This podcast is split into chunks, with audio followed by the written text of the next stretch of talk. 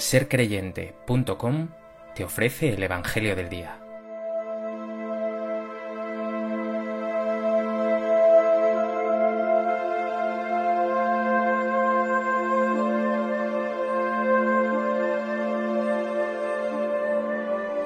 Del Evangelio de Mateo.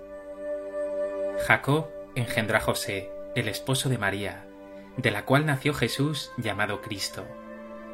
El nacimiento de Jesucristo fue de esta manera. María, su madre, estaba desposada con José, y antes de vivir juntos, resultó que ella esperaba un hijo por obra del Espíritu Santo.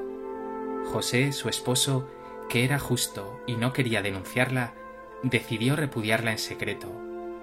Pero apenas había tomado esta resolución, se le apareció en sueños un ángel del Señor que le dijo, José, hijo de David, no tengas reparo en llevarte a María tu mujer, porque la criatura que hay en ella viene del Espíritu Santo. Dará a luz un hijo, y tú le pondrás por nombre Jesús, porque él salvará a su pueblo de los pecados.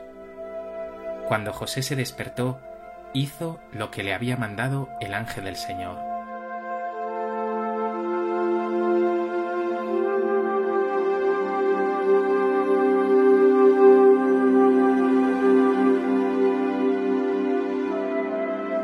Hoy, 19 de marzo, la Iglesia celebra la solemnidad de San José, el esposo de la bienaventurada Virgen María, un modelo fabuloso de santidad y de fidelidad a la voluntad de Dios, y un poderoso intercesor ante el Señor, que jamás se ha oído decir que haya nadie solicitado su protección y reclamado su ayuda sin haber sido consolado. En esta solemnidad celebramos también el Día del Padre, Hoy ponemos a nuestros padres bajo su mirada y protección.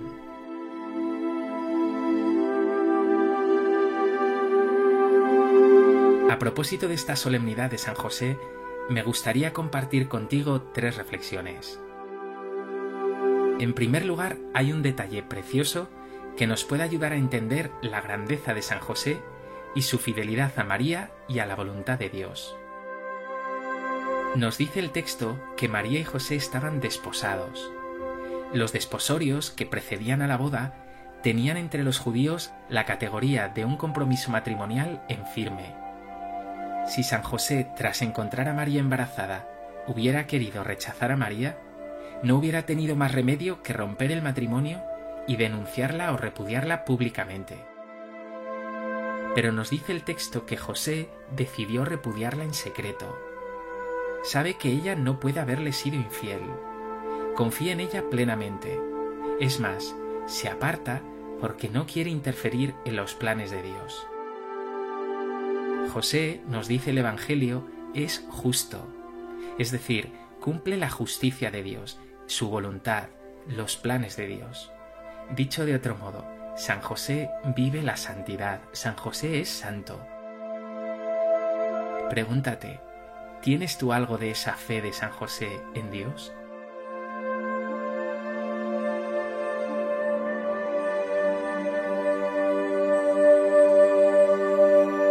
¿Tu actitud común con los demás es de confianza o de reticencia, desconfianza y rechazo?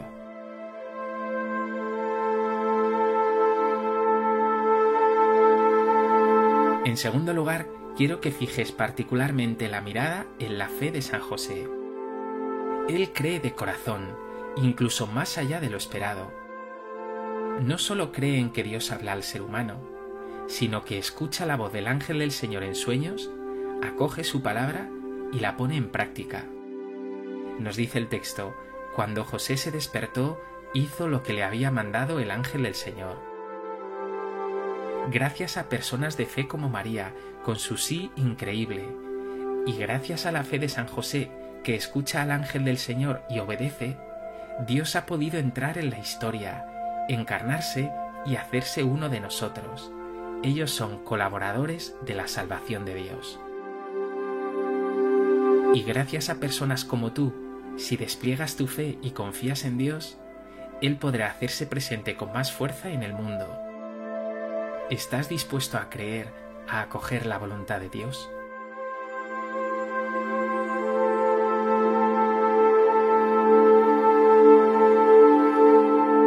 En tercer lugar, hoy es el Día del Padre. Y decir Padre es decir obediencia, pero también y sobre todo ejemplo, cuidados, desvelos, preocupaciones, protección y también ternura.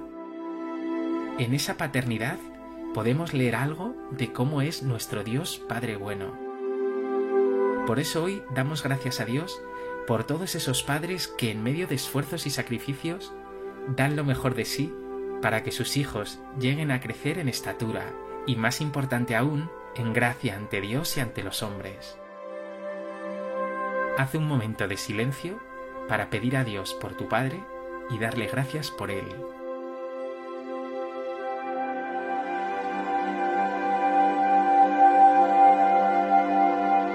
Pues que esta solemnidad de San José te lleve a asemejarte a él. Su protagonismo en el Evangelio es pequeño, pero su grandeza es total.